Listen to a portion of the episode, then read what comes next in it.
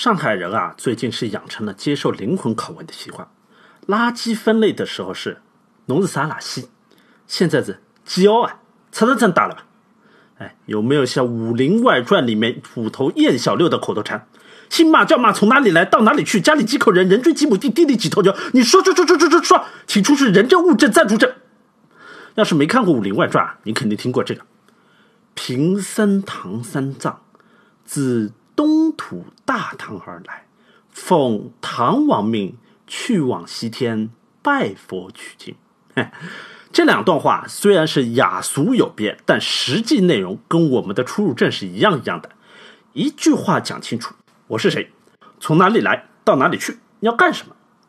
那么问题来了，古人要办出入证吗？要。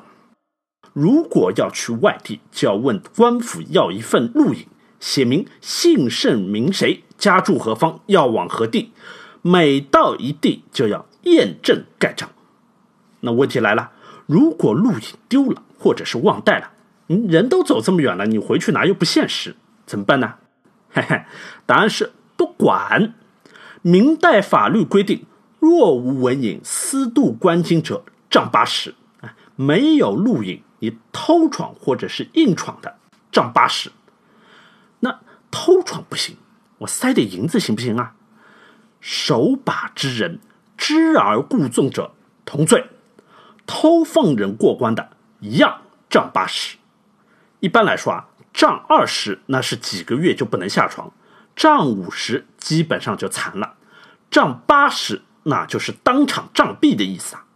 那要照这么来看啊，前几天硬闯小区判八个月有期徒刑的那位啊，还算是轻的。如果是穿越的啦，那就是张当场杖毙呀。那之所以不管有没有疫情都要严加管控，主要是出于两方面考虑。还是拿明朝的法律举例：农业者不出一里之间，朝出暮入，作息之道相互之。农民离家一里地就要互相告知。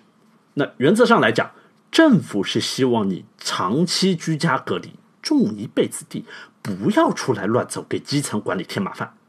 那另外一方面呢，碰到像读书人要进京赶考，做生意的要搞物流运输这种必须要出远门的情况啊，在没有二维码扫一扫和大数据后台分析的情况下，就只能通过录影，来用城门口盖章确认的方式，大致把握你的活动轨迹，确保你没有不听话乱跑啊，看到一些什么不该看的。还在录啊？家里出入证到期了，快去换。呃啊，去去去去去，嗯。好，今天的节目就到这里了。那还没有关注的同学呢，可以扫描下方二维码关注。对吧？皆さん、グッドアップティ